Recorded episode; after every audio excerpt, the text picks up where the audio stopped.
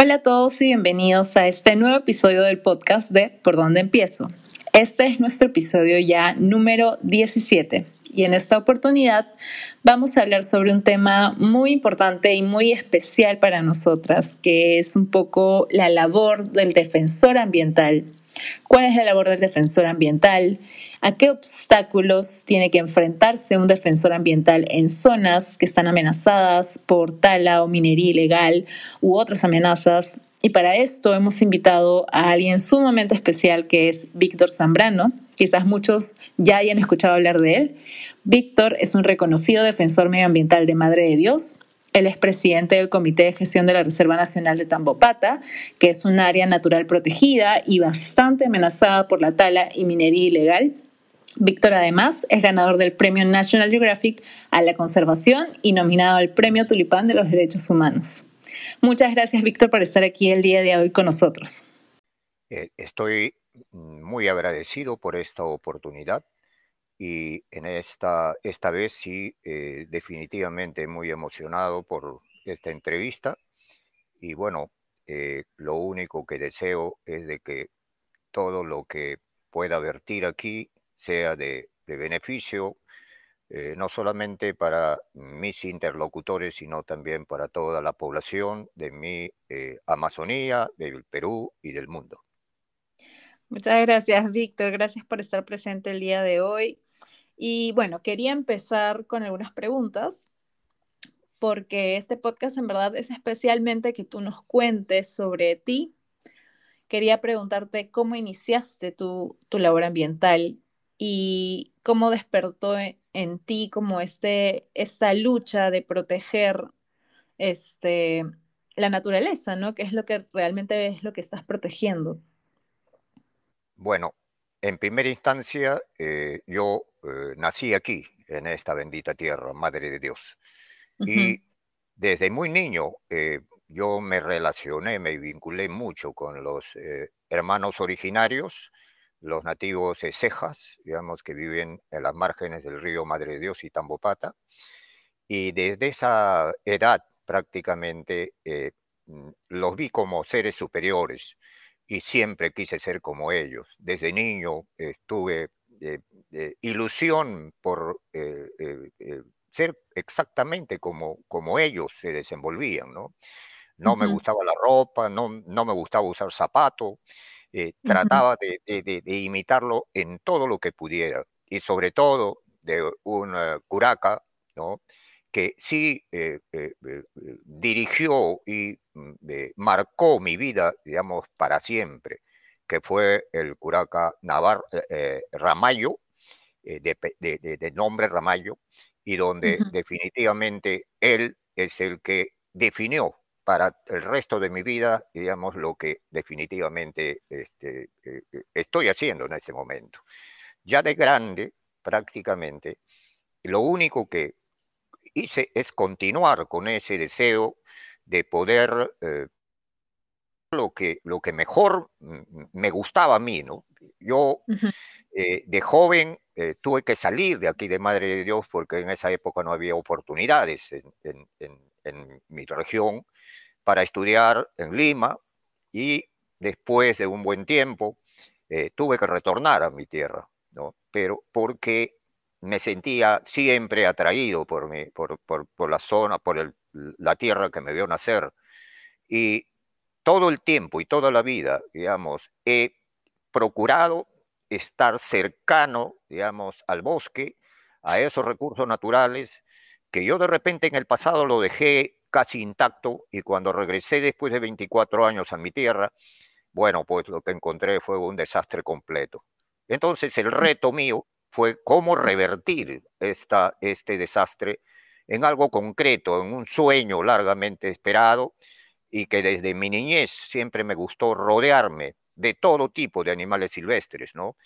Que mm. lógicamente era, era el problema de mi madre, que siempre estaba detrás mío porque nunca he sido demasiado inquieto, ¿no? Y siempre mi relación con el bosque ha sido precisamente el tema principal eh, que lleva esta vida que tengo, digamos, y de lo que viene más adelante.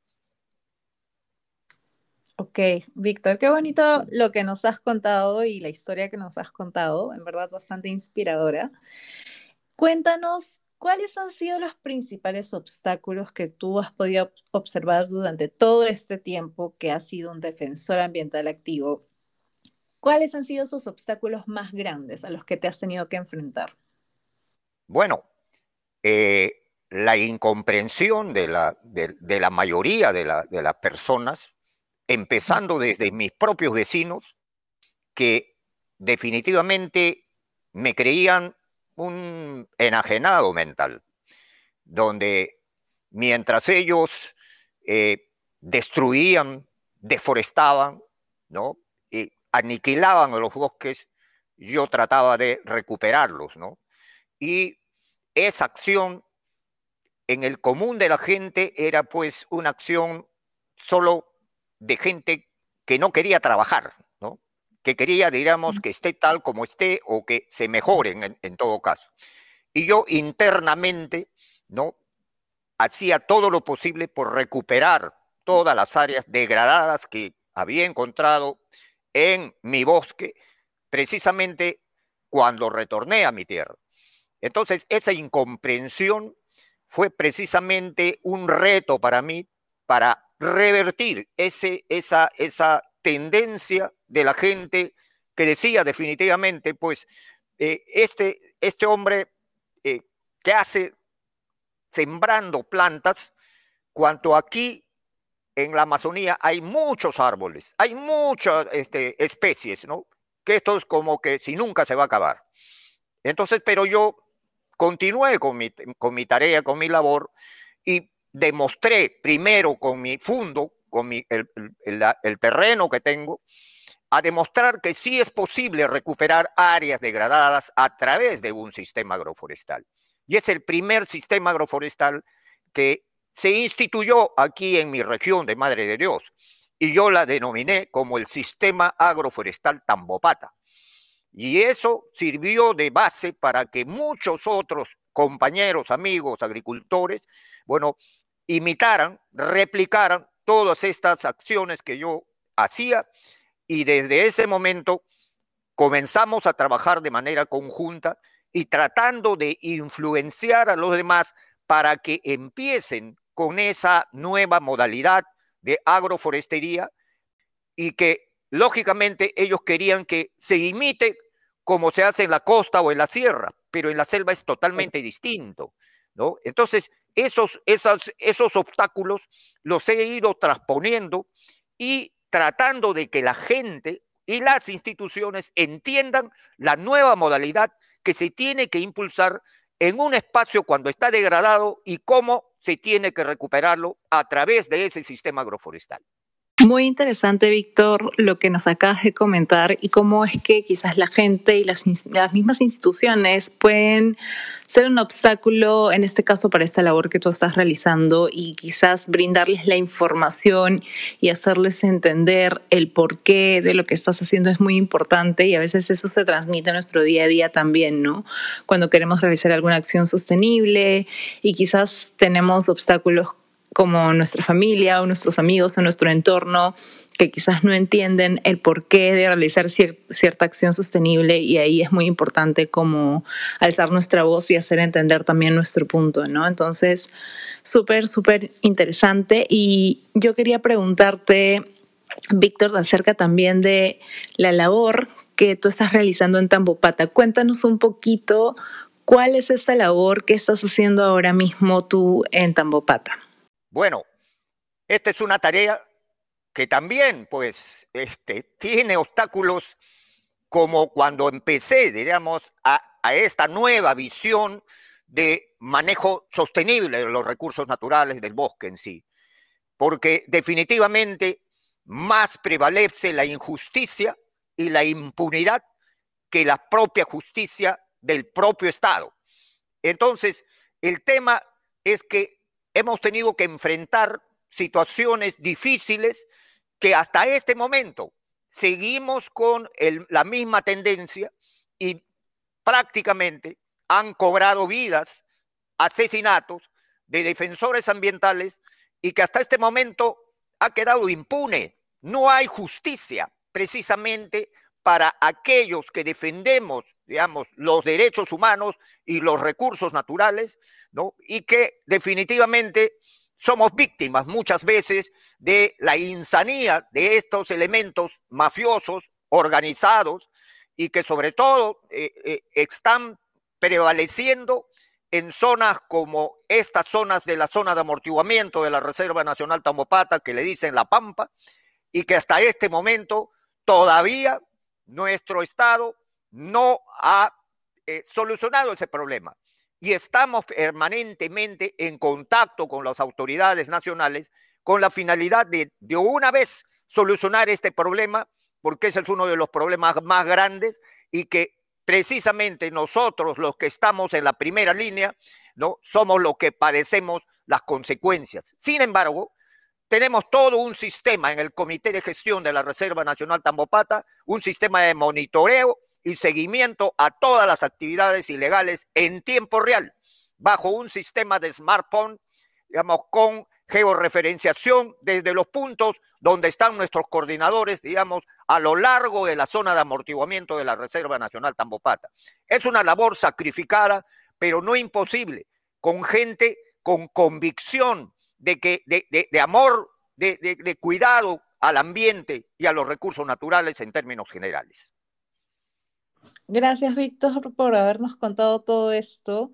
Eh, qué maravilloso el equipo con el que trabajas, este, de justo lo que nos acabas de contar, ¿no? De, de ese sistema para identificar aquellos actos ilegales, que es tan difícil, me imagino, para ustedes esta labor de su día a día, pero que, que en verdad muchas gracias por, por lo que significa, en verdad, para nosotros, ¿no? Porque estamos de alguna manera preservando nuestra naturaleza, que quizás algunos no la valoran como se debería, y tú eres una de esas personas que es un ejemplo para muchos de nosotros, y agradezco mucho tu historia. Quería ya como última pregunta, eh, decirte cómo podemos nosotros, el público en general, yo que te estoy hablando ahorita, el público que nos escucha, cómo podemos ayudarte en tu labor, de repente desde nuestras acciones en casa o algún lugar donde podamos donar algo, o, qué podemos hacer, qué nos recomiendas para nosotros poder ayudarlos a ustedes. Bueno, eh, nosotros, bueno, tenemos un tremendo equipo, yo y mi hija. Eh, que son Querenda, ¿no? Querenda, Omet, Zambrano, Herrera.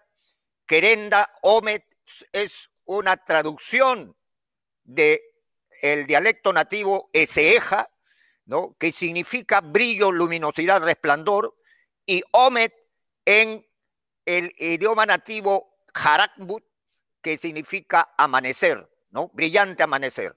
Entonces, la mejor forma de que esto avance es precisamente la buena voluntad de empresas que en realidad tienen un buen corazón, como el caso de los hermanos de Chic, y que nos está permitiendo, digamos, eh, eh, eh, en una proporción bastante importante, ¿no? revertir todos estos pasivos ambientales ¿no? y mostrar que sí es posible, digamos, trabajar de manera armónica, incluyéndonos todos, con la finalidad de tener un objetivo común. Y esto, por supuesto, con situaciones claras, concisas, donde lo que se hace se puede mostrar, se puede tocar, se puede medir, y que eso, diríamos, eh, es la recompensa, la compensación, mejor dicho, ¿no? Que nosotros podemos dar de alguien que generosamente está colaborando con nosotros, ¿no? Entonces, eso para nosotros es muy grande, amiga. Qué bueno, qué bueno, qué bueno, Víctor. Me alegra mucho que, las empresas de alguna forma también se involucren con este tema, ¿no? Porque hoy es muy importante que las empresas también tengan una parte de responsabilidad ambiental, que asuman su responsabilidad como todos nosotros, ¿no? Como ciudadanos y como habitantes de este planeta, de asumir nuestra responsabilidad con con él, con el planeta, con la naturaleza y dar nuestro granito de arena para que las cosas puedan avanzar para bien. Así que me alegro mucho que tengas el apoyo de empresas, en este caso de Chic, que nos estabas comentando. Eh, qué bonito. Y bueno, ya para terminar, Víctor, en verdad me ha gustado un montón poder conversar contigo el día de hoy. Quería saber si es que a las personas que quieran seguirte, seguir tu historia, pueden seguirte en alguna cuenta en las redes sociales o cómo podemos encontrarte. Eh, bueno, sí, eh, eh, haciendo una coordinación muy cercana con mi hija Querenda, se puede, diríamos, tener esa, esa reciprocidad de ida y vuelta, de la buena voluntad que pueda tener los peruanos de buen corazón, que aman la naturaleza también, y que aquí haremos una ida y vuelta, digamos, en cuanto se refiere al tema central de lo que en realidad queremos hacer entonces, eh, eh, eh, en estas circunstancias, ¿no? el refugio Querenda Omet, digamos, es un área de conservación privada, ¿no? Mm. Es la primera, digamos, de Madre de Dios y de la Amazonía, ¿no? Y lo que queremos en estos casos es que precisamente a través de este sistema podamos recíprocamente, digamos, contribuir también con lo que ustedes puedan en sí. Pero por los canales internos podemos estar, eh, eh, bueno, eh, planteando, a ver, aquí... sí. Y que nos visiten, claro, que nos visiten en Facebook, ¿no? Ah, pues. este, en cuanto se refiere, digamos, a el, el refugio Querenda Omet, a la ACP, ¿no? ACP Refugio Querenda Omet, y allí van a tener toda la información y donde Querenda con todo gusto va a recepcionar todas las inquietudes que pueda haber y también las respuestas. Perfecto, Víctor. Muchísimas gracias, muchísimas gracias por estar con nosotros el día de hoy en este podcast. Y ya saben, si lo quieren seguir, ya Víctor nos ha dado los datos para que puedan colaborar con ellos. Muchas gracias, Víctor, por acompañarnos y también si es que desean seguirnos a nosotras de Por Dónde Empiezo, no se olviden que nos pueden encontrar en nuestras redes sociales, en Instagram como por donde empiezo Perú y en Facebook como por donde empiezo. Eso ha sido todo por este podcast. Muchas gracias, Víctor. Muchas gracias a todos por escucharnos. Nos veremos en el próximo. Muy amable, gracias. Muy buenas noches. Ok. Hola a todos y bienvenidos a este nuevo episodio del podcast de Por Dónde Empiezo este ya es nuestro podcast número 18 y en esta oportunidad queremos hablar sobre un tema bastante importante y es el impacto de los residuos orgánicos en el ambiente. Porque sí, aunque muchos crean que nuestras cáscaras de frutas, verduras u otros residuos orgánicos parecidos no tienen ningún impacto en el ambiente, la realidad es que sí lo tienen. Para hablar de esto nos acompaña una invitada muy especial. Su nombre es Andrea Rivera y ella es cofundadora y directora ecosocial de Simba. Simba es una empresa socioambiental que ha sido fundada en el 2016 y que se encarga de la gestión de residuos. Hola Andrea, ¿cómo estás? Gracias por acompañarnos en este podcast. Hola Sandra, gracias a ti por invitarme.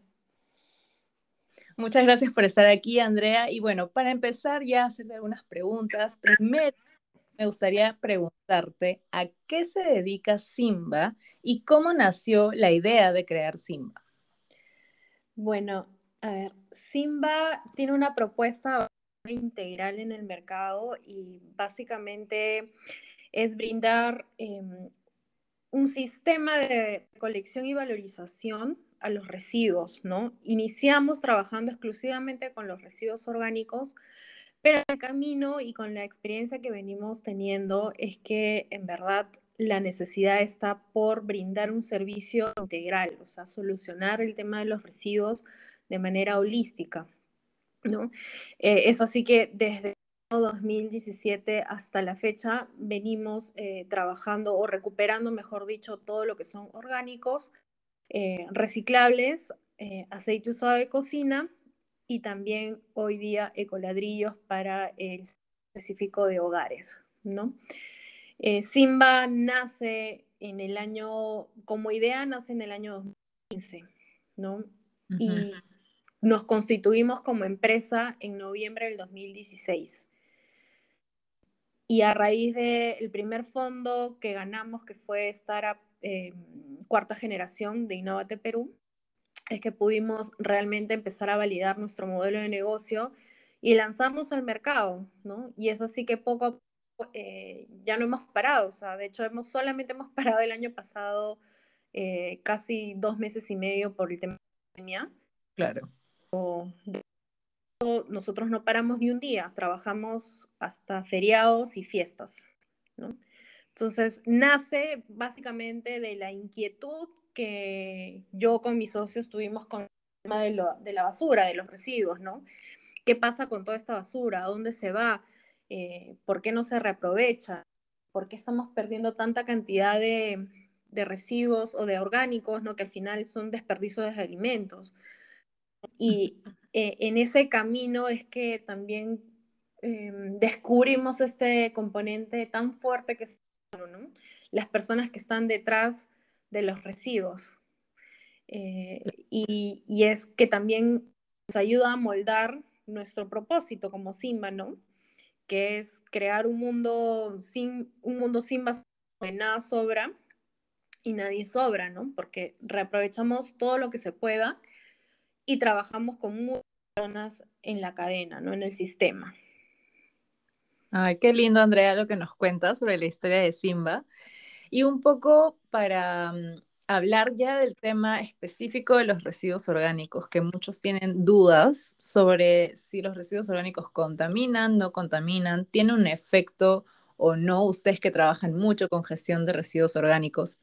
¿Cuál es el impacto de estos residuos en el ambiente y por qué es importante que los gestionemos correctamente? Eh, bueno, cuando tú no, cuando tú no reaprovechas estos eh, como es un residuo orgánico, al, dejarlo tal cual, poco a poco se va degradando. Al degradarse, aumenta pero, y libera gases de efecto invernadero, ¿no? ¿Qué gases? Es el metano, el CO2, otros, pero al final cuando tú lo compatibilizas...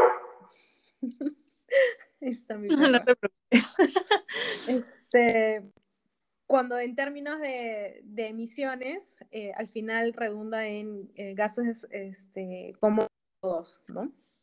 Entonces es importante poder dar un reaprovechamiento, este, buen reaprovechamiento a estos residuos, ¿no? Y no dejar que vayan al relleno sanitario o en el peor de los casos, que es lo que suele pasar, que un poco menos de la mitad de los residuos que nosotros generamos a nivel nacional están terminando en botaderos a cielo abierto.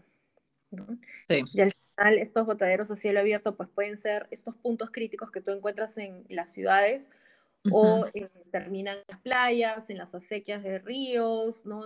en las acequias, en los ríos, entonces es preocupante. Sí, así es.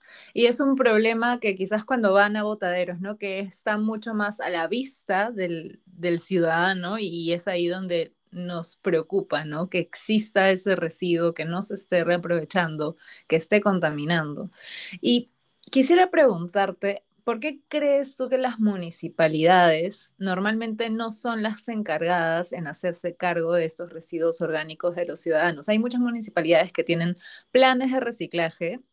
Por ahí se ha escuchado que en la playa, en Punta Hermosa, hay creo que la Municipalidad de Punta Hermosa sí tiene o está iniciando un programa de, gestión de residuos orgánicos, pero en general en el Perú no se escucha mucho sobre la gestión de residuos orgánicos. La mayor parte de la gente piensa que no tiene ningún impacto y no hay una gestión por parte de las municipalidades. ¿Por qué crees que no es así? ¿Qué necesitamos para llegar en algún momento a, eso? Bueno, primero que gestionar residuos orgánicos es complejo. Mm complejo porque inicia desde el que genera, ¿no? O sea, en tu, en tu punto de generación o en tu fuente de generación, si es que tú no haces una segregación adecuada de estos residuos y lo acopias de manera adecuada, ya está generando un problema, ¿no? O sea, y eso se ve porque en las mismas casas hay mucha gente que si es que no lo puede compostar, eh, no tiene la práctica de guardarlos y llevarlos a un servicio específico para el reaprovechamiento de los residuos, ¿no? Sino que lo botan.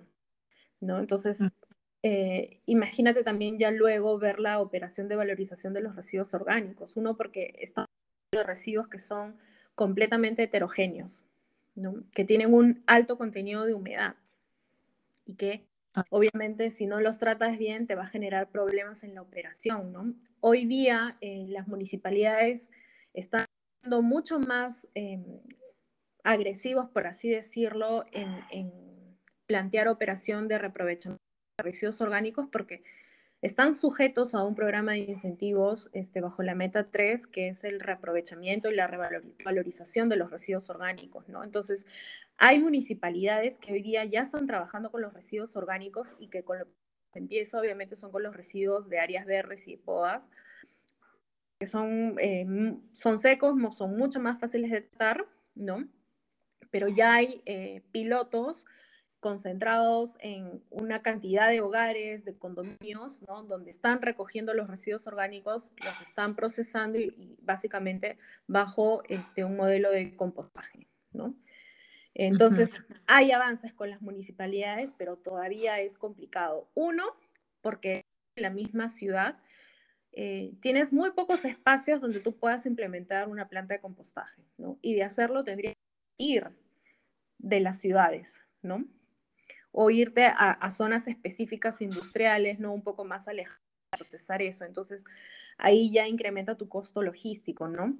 Eh, eso es por un lado en temas de operación, ¿no? Y en temas de eh, sensibilización a la misma población, también es este, una, un trabajo de...